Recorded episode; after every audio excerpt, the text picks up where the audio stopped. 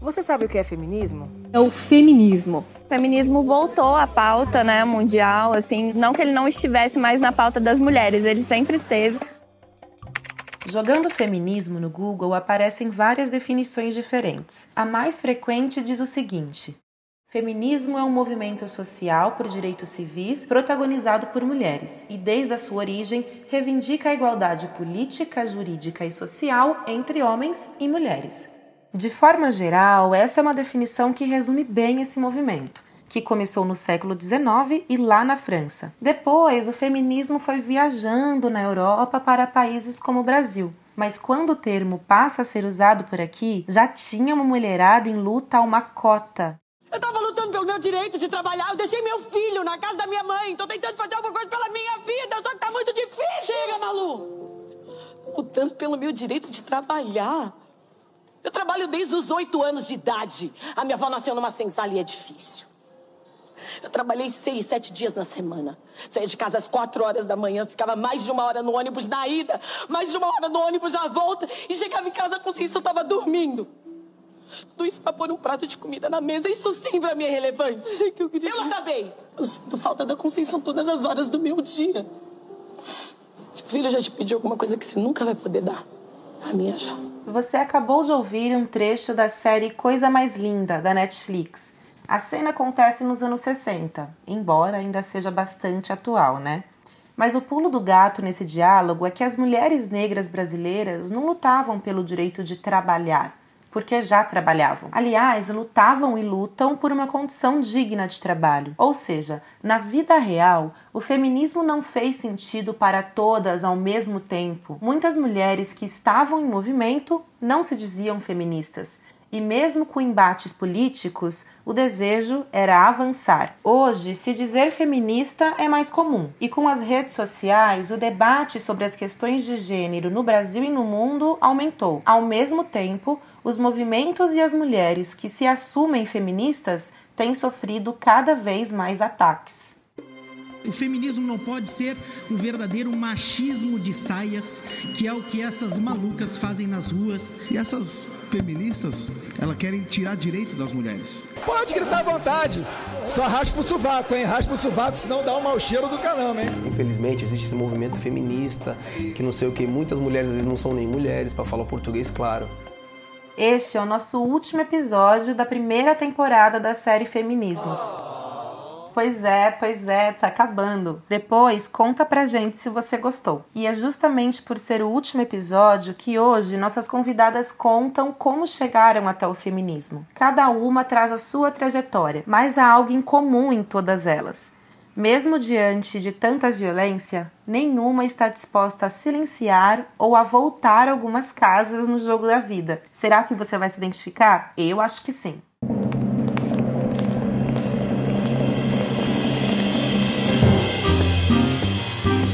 Eu sou Semaia Oliveira e este é o Conversa de Portão.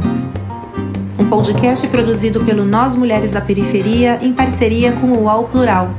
Um projeto colaborativo do UOL com coletivos e veículos independentes. Semanalmente, nós ouvimos a história, opinião ou análise de mulheres sobre assuntos que são importantes para nós. Este é mais um episódio da série Feminismos, uma temporada especial do Conversa de Portão com a Fundação Rosa Luxemburgo.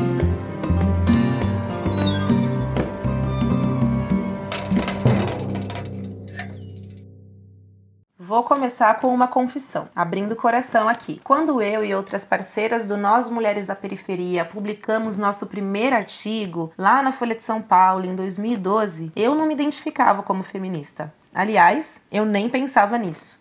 Sempre fui chamada de bocuda, atrevida, faladeira, porque eu sempre gostei de dar a minha opinião. Mas o feminismo nem passava pela minha cabeça. A questão racial sempre foi a minha luta, até que me conectei com o trabalho de Lélia Gonzalez e me encantei com o jeito dela de escrever, de pensar. A obra da Lélia me fez entender melhor como a questão de gênero, classe e raça se relacionam. O que ela dizia tinha mais a ver com o que eu admirava e com o que eu aprendi com as minhas avós, as minhas tias e a minha mãe. Esse foi o meu processo. Mas como essa descoberta aconteceu coletivamente no nós, eu colei no portão de outras duas integrantes para a gente trocar essa ideia. Agora você vai ouvir Jéssica Moreira, cofundadora do Nós, jornalista e escritora, direto de Perus, região noroeste de São Paulo. Falar sobre feminismo para mim ou feminismos é lembrar da minha avó, das minhas tias, da minha mãe, que são mulheres que nunca tiveram acesso à teoria do feminismo, porque elas sempre lutaram por uma independência autonomia e também igualdade a partir das nossas casas. Depois também eu diria sobre as mulheres que são líderes de movimentos sociais por moradia, educação, saúde e tantos outros que embora não utilizassem o termo, né, como feminismo, elas sempre também lutaram para os direitos das mulheres. Então é a partir, né, dessas mulheres que eu também me reconheço enquanto mulher negra e periférica. Mas é só mais tarde com 20 anos que eu começo a ter acesso ao conceito da, do feminismo, né, a partir da teoria, Simone de Beauvoir ou depois Angela Davis, e é no Nós Mulheres da Periferia que eu realmente me reconheço, além da prática que a, as mulheres da minha família já traziam, também me reconheço, né, no conceito do feminismo. Então, falar de feminismos para mim é, foi uma construção, foi uma construção e estar dentro do nós foi poder olhar isso de uma maneira um pouco mais profunda profunda e mais cuidadosa, né? Sou feminista, sou uma feminista negra, mas é, com uma vivência e uma formação numa prática é, de mulheres periféricas que nem sempre se chamaram de feministas. Agora, vamos para a Zona Leste de São Paulo, no Jardim Nordeste, para ouvir Lívia Lima, que também é cofundadora do Nós, jornalista e mestra em literatura. Eu já tinha ouvido falar de feminismo na faculdade. É, eu estudava letras, então eu, literatura francesa, né, língua francesa, então eu tive algumas referências é, como Simone de Beauvoir, né, dentre outras outros autores, né? E li muita coisa que falava sobre desigualdade de gênero, injustiça entre homens e mulheres mas eu não entendi aquilo como parte da minha realidade. É, era muito teórico, era muito abstrato que a gente estudava nos livros, como se aquilo fosse só uma análise, né, e não fosse impactar nosso dia a dia, né. Então, eu nunca fui apresentada ao feminismo para me tornar uma feminista, né? Antes de participar do Nós Mulheres da Periferia. Foi a partir de quando a gente fundou o coletivo, né, em 2014, que a gente começou a discutir questões de gênero, e a gente foi é, recebida, né, de alguma forma, como feministas, né, a gente, é, todo mundo que soube do nosso trabalho, que era falar sobre mulheres, falar sobre mulheres na periferia, é, entendeu que aquilo fazia parte de um feminismo. E a gente mesmo não se reconhecia, e a gente é, começou a refletir, né, e ficou até preocupada, porque a gente tinha alguns estigmas, alguns estereótipos, preconceitos que falavam sobre o que era o feminismo, e que nem tudo a gente naquele momento entendia como parte da gente, né? Então, foi aos poucos que a gente foi se aprofundando e reconhecendo que sim, ao falar de gênero, ao falar de mulheres, ao denunciar desigualdades, ao denunciar o machismo, a gente era sim feminista, né? E aí, com o tempo, eu fui é, incorporando isso de alguma outra forma, fui procurando ler teóricas, fui procurando estudar, é, para ter um subsídio, mas né, nosso feminismo foi muito orgânico, foi muito do que a gente, da nossa prática, do que a gente vinha fazendo como jornalistas. Com o exemplo do nós, dá para entender que se dizer feminista também é sobre ter a oportunidade de falar, de ser ouvida. É meio que se reconhecer e se sentir confortável para dizer o que te afeta, como te afeta e por que você gostaria de viver diferente, talvez. Foi assim que Mara Lúcia, hoje com 53 anos, chegou ao feminismo. Ela é uma servidora pública da área da saúde, integrante da Marcha de Mulheres Negras de São Paulo e do grupo de samba Negras em Marcha poucas mulheres vão para a militância né, por, pelo amor. A gente tem uma formação política que é forjada já na dor. Eu sou uma mulher é, negra, né? E, enfim, todas nós trazemos a marca da dor, né? Do, enfim, da violência um traço da violência né, na nossa história. E aos 12 anos eu sofri uma tentativa de abuso, né? Foi a primeira violência assim que que, que de me paralisar, de me sentir mal, de foi assim, foi muito pesado. Mas foi um período muito difícil, né? Eu tinha perdido meu pai, minha mãe estava se relacionando com esse homem, né? E eu não tive coragem de contar para minha mãe, né? Eu não tive coragem de contar para minha mãe. Mas aí o universo conspirou e esse senhor logo faleceu. Então, para mim foi um livramento assim, sabe? E desde então eu comecei a reparar as relações, a relação dos meus pais, a relação dos pais dos, dos, das minhas amigas, muito nova, eu comecei a perceber que é, a, a, realidade não batia com o discurso. Porque minha mãe era uma, minha mãe era católica, eu cresci dentro da igreja, fiz primeira comunhão, crisma, né? E nessa fase a gente ia fazer os amiguinhos, eu filha única, né? Então eu sempre tive os amiguinhos e a mãe das amiguinhas sempre cuidaram de mim, assim. Então eu tinha esses acessos, né? E eu via que as relações, que dentro da igreja rolava um debate, mas fora, dentro de casa, o negócio era diferente. E sempre tudo velado, sempre silenciado, sempre murmurado, sempre escondido. Mais tarde, Mara viveu mais uma agressão muito de perto, e dessa vez relacionada a um outro ciclo de violência muito comum no Brasil. Muitos anos depois, eu me, é, me relacionei, tive uma companheira e ela foi assassinada com três tiros, porque lésbica tem que morrer, sapatão. Na verdade, ele usou a palavra sapatão, porque sapatão tem que morrer. E o nosso país, historicamente, né, é, é, tem uma coisa da violência que hoje a gente tem que falar jogar mais luz sobre, mas que sempre teve aí. E mesmo com avanços, os desafios continuam grandes. O Brasil vive um contrassenso. Ao mesmo tempo em que direitos como o casamento homoafetivo, adoção de crianças por casais LGBTs e a criminalização da LGBTfobia foram garantidos pelo Supremo Tribunal Federal, o país possui números assustadores de violência contra essa população. Em 2019, 329 pessoas LGBTs foram assassinadas no país, quase uma morte por dia. Já em 2020, 175 pessoas trans foram mortas vítimas da LGBTfobia. O número tornou o Brasil o país que mais mata pessoas trans no mundo. Quando a Mara entra para o movimento feminista, tem muita coisa acontecendo, como a aprovação da Lei Maria da Penha lá em 2006, por exemplo e um dos objetivos no período era o de criar espaços e redes para cuidar das mulheres, principalmente as vítimas de violência. Tem um momento que eu vou para o movimento feminista e eu vou para a Marcha Mundial de Mulheres e eu posso dizer que foi um resgate, assim, sabe? Que eu sou um, resgate mesmo do movimento, sabe? Porque aí você vê o peso do patriarcado nas nossas costas, né? Como que nós sofremos violência e ainda somos acusadas por ter sido por ter sofrido violência e vários outros tipos de violência, né? Como que o nosso trabalho vale menos? Normalmente os grandes cargos, os melhores cargos ficam para os homens e brancos, né? Então, nós mulheres, eu acho que a gente, de certa forma, aqui no Brasil, a gente não tem como não ser feminista. Não tem como, sabe? A gente já nasce é, para luta, né? Nós mulheres negras já, já nascemos trabalhando, já nascemos o tempo todo tendo que reafirmar e resgatar a nossa humanidade. Então, é uma sociedade que nos, não, não dá brecha para ser outra coisa, sabe?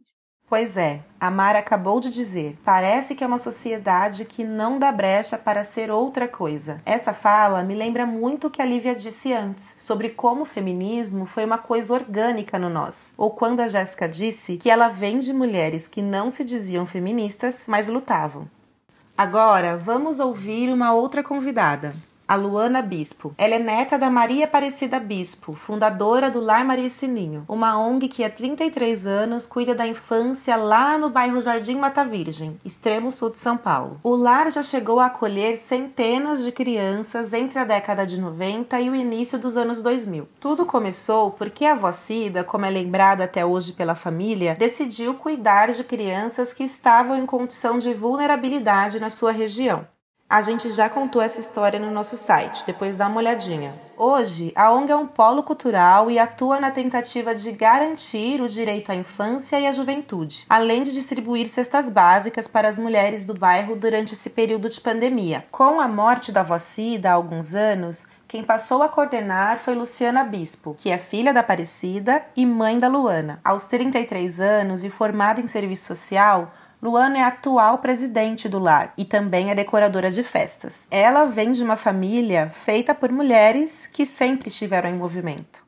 Eu estava rodeada de mulheres fortes, de mulheres eu não digo empoderadas, assim, mas de, de, mulheres que sabiam onde queriam chegar e como queriam chegar. Foi minha mãe, minha avó, fora os outros exemplos, né, que vinham, profissionais, como eram. Eu estava muito presente no Lar Maricinha na minha infância, na minha adolescência, então eu via muitas mulheres de todas as formas, de todos os tipos, e não é, mulheres com muito poder aquisitivo e mulheres com pouco poder aquisitivo, mas que tinham uma força assim, sabe? Até com pouca escolaridade, por exemplo, a minha avó. E a minha avó, é, a gente conversava muito, muito, muito, muito. Eu me lembro, assim, de algumas coisas ela discordar, mas é, é, mas é aí a coisa da geração, né? Do embate da, da geração, da diferença. Mas eu me lembro de como elas, eu nem sei se propositalmente ou, ou sim, de como me direcionava e de como forçava algumas coisas para eu entender, sabe? Como estudar. Estudar não era não era uma escolha, você tá entendendo?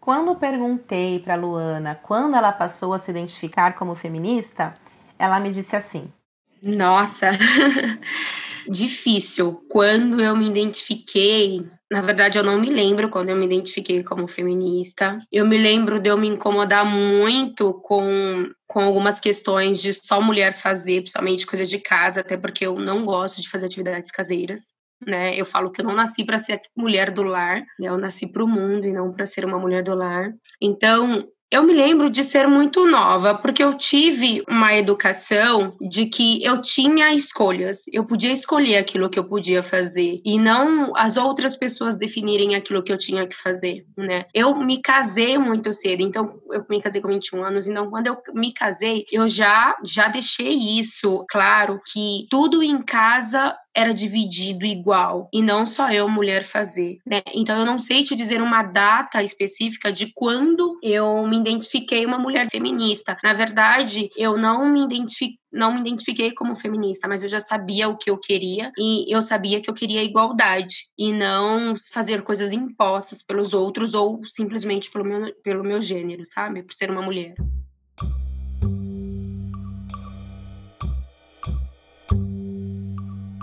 As experiências que você ouviu aqui até agora são individuais e têm os seus contornos próprios, mas a gente não pode deixar de dizer que foi do desejo individual de muitas mulheres juntas que conquistamos vitórias coletivas. Em 1986, logo após o fim da ditadura militar e o início da redemocratização, 559 deputados foram eleitos por voto direto. Desse total de representantes da nação brasileira, só 26 eram mulheres. Mas foi justamente esse grupo pequeno que conseguiu garantir que algumas reivindicações do movimento de mulheres e do movimento feminista da época fossem consideradas na Constituição Federal que a gente tem até hoje. Rolou uma articulação nacional que deu origem à Carta das Mulheres Brasileiras aos Constituintes entregue em março de 1987. A mensagem central do documento era a seguinte: Constituinte para valer tem que ter direito das mulheres. Agora eu vou dar só alguns exemplos do que foi conquistado naquele período houve uma mudança radical na igualdade jurídica entre homens e mulheres, que passaram a ser vistos como iguais perante a lei em direitos e obrigações. Aí você pode se perguntar, e no que isso muda? No âmbito da família, por exemplo, existe uma coisa que era conhecida como pátrio poder e hoje como poder familiar. Então, antes da nova Constituição, vigorava o Estatuto da Mulher Casada. Então, a palavra final nas decisões familiares era do homem. O tal chefe da casa. E com a igualdade, isso mudou. Em relação à violência, ficou firmado que é dever do Estado coibir a violência doméstica. Essa mudança facilitou a chegada da Lei Maria da Penha anos depois. E a licença maternidade foi estendida para 120 dias. Estes são só alguns exemplos, mas já é bastante coisa, né? E olha só, dentre as 26 deputadas, apenas uma era negra, a Benedita da Silva. Ela já estava muito conectada com o movimento de mulheres negras da época, que teve uma influência super importante nesse processo. E em 1988, durante o Encontro Nacional de Mulheres Negras lá na cidade de Valença, no Rio de Janeiro, ela disse isso aqui. Na Assembleia Nacional Constituinte, foi muito difícil defender algumas coisas. Foi difícil defender no período da eleição. Eu acho que o encontro tem que levar em consideração isso. De que, na verdade, tanto dentro do movimento ou fora do movimento, eu quero colocar isso. A questão da intelectualidade é um problema muito sério. Porque você faz uma campanha e enquanto você faz o discurso, detém o código da classe dominante, você fala, você faz palestra, você participa disso e daquilo. Na hora de votar, ela não vota porque você tem a cor da pele, você tem a classe social, você tem o diabo a quatro. Quem é que segura a nossa barra? Senão nós mesmos. Só que depois que a gente está lá, ela começa a pressionar, começa a exigir para que você seja porta-voz dela. E aí a gente tem que bancar de que não vou ser não. Agora eu vou, eu estou aqui e sem nenhum sectarismo eu vou ser porta-voz de uma proposta de luta que passa pela minha raça, pela minha classe e pelo meu sexo. Pois é, muitos embates devem ter acontecido, mas é inegável que houveram vitórias importantes e que beneficiaram toda a nossa sociedade. Isso porque teve quem não se conformou com as coisas do jeito que estavam. Nessa primeira temporada da série Feminismos, que começou lá no mês de março, contamos a história de Rosa Luxemburgo, Margarida Maria Alves, Sueli Carneiro e Lélia Gonzalez. Se você ainda não ouviu a esses episódios, vale a pena. Mas a mensagem que a gente quer deixar nesse fechamento é a seguinte: nós podemos ter jeitos diferentes de lutar, desde que o objetivo seja o avanço. Então, para fechar, eu perguntei para Luana assim: o que é feminismo para você? Uau, o feminismo para mim é ter os mesmos direitos, é poder escolher, é poder querer sem ninguém te dar um rótulo ou te diminuir por ser uma mulher, sabe? E piorou por ser uma mulher preta. Então, acho que é singelo, é pequeno, mas feminismo para mim hoje, assim, é isso porque é muito difícil estar dentro de uma cultura extremamente machista que toda, toda hora quer te rotular ou quer falar para você o que você tem que fazer, até mesmo relacionado ao seu filho, sabe, Semaiá? Tipo, às vezes as pessoas falam assim: ah, mas você é a mãe, olha o seu filho, mas Tipo, ele tem um pai, ele tem um pai presente que tem que tem que fazer as mesmas coisas e que faz, sabe? Mas as outras pessoas estão sempre impondo que quem tem que fazer é a mãe, sou eu, e isso me incomoda.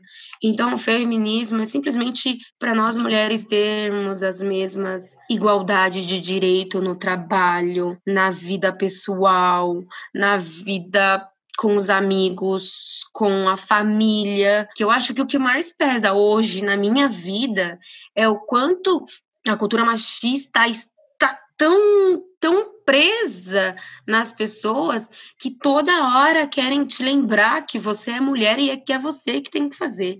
E toda hora você tem que dizer que não, né? Que existe uma outra parte que pode fazer também, igual ou até melhor que você, sabe? Quando perguntei a mesma coisa para Mara, a resposta foi essa aqui. Então, é, o feminismo, para mim, ele está muito ligado à liberdade, sabe? Claro que uma liberdade utópica, né? Porque, né, dentro da, da loucura que a gente vive, mas uma liberdade que é uma coisa interna, sabe? E a gente fala que a gente é, que a gente é, a gente conheceu um feminismo incontornável, sabe? Porque chegou uma, uma hora também que você rompe algumas coisas que você não consegue voltar, sabe? Até nesse processo, enquanto né? Eu também resolver a minha questão da sexualidade, sabe? Me encontrar enquanto mulher lésbica, sabe? Então é toda uma construção, né? Então é tudo isso que me moveu, sabe? Estar entre mulheres e construir espaços e acreditar que a gente tem que construir esses espaços de convívio, de troca, de sociabilidade, para a gente conseguir fazer, ter esse tempo de reflexão, porque não, não é uma receita pronta, né? Chega em algum momento que você fala, nossa, eu preciso respirar desse peso que, que o patriarcado põe sobre nós, sabe? Eu tenho uma tia de 80 anos, ela ficou viúva, 79, 80. Fiquei super preocupada, 60 anos de casada. Eu falei, tia, e agora? Que o tio, né? Ela falou, ai, que maravilha! Vou voltar pro meu coral. Não acordo a hora que eu quero, não tem que ficar fazendo comida para ninguém, lavando cueca. Eu falei, gente, é isso, sabe? É, um, é uma desigualdade, é uma obrigação que a mulher tem dentro de uma relação heteronormativa que, gente, desculpa, sabe? Vamos rever isso aí, né? E também não tem essa coisa de falar, ai, porque ai, eu tenho uma preguiça, né? Gente, ai, feminismo, ai, feminismo, mas trata o feminismo igual política. Ai, que chato, vamos ter que falar de política? Fala não, amigo, fala não. Aí estão falando por você,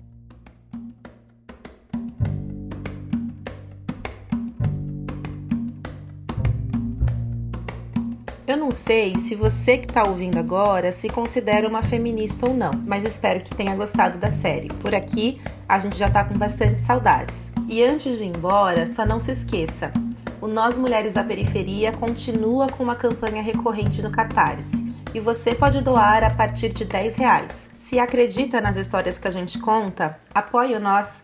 É só digitar catarse.me barra Nós Mulheres da Periferia no seu navegador. Eu sou Semaia Oliveira e este foi o Conversa de Portão, um podcast produzido pelo Nós Mulheres da Periferia em parceria com o UOL Plural, um projeto colaborativo do UOL com coletivos e veículos independentes. Semanalmente, nós ouvimos a história, opinião ou análise de mulheres sobre assuntos que são importantes para nós. Este foi mais um episódio da série Feminismos, uma temporada especial do Conversa de Portão com a Fundação Rosa Luxemburgo. Você pode ouvir a gente no Spotify, Deezer, Google Podcast e por WhatsApp. É só se cadastrar na nossa lista de transmissão. Este episódio foi produzido por Carol Moreno. Roteiro e reportagem foram responsa minha, Semaia Oliveira. Identidade sonora e edição Trilhará. Neste episódio, utilizamos áudios da Casa do Saber, Rádio Jovem Pan, O Globo, Carta Capital e Cultine, acervo digital de cultura negra. Hoje eu fico por aqui e até a nossa próxima conversa de portão.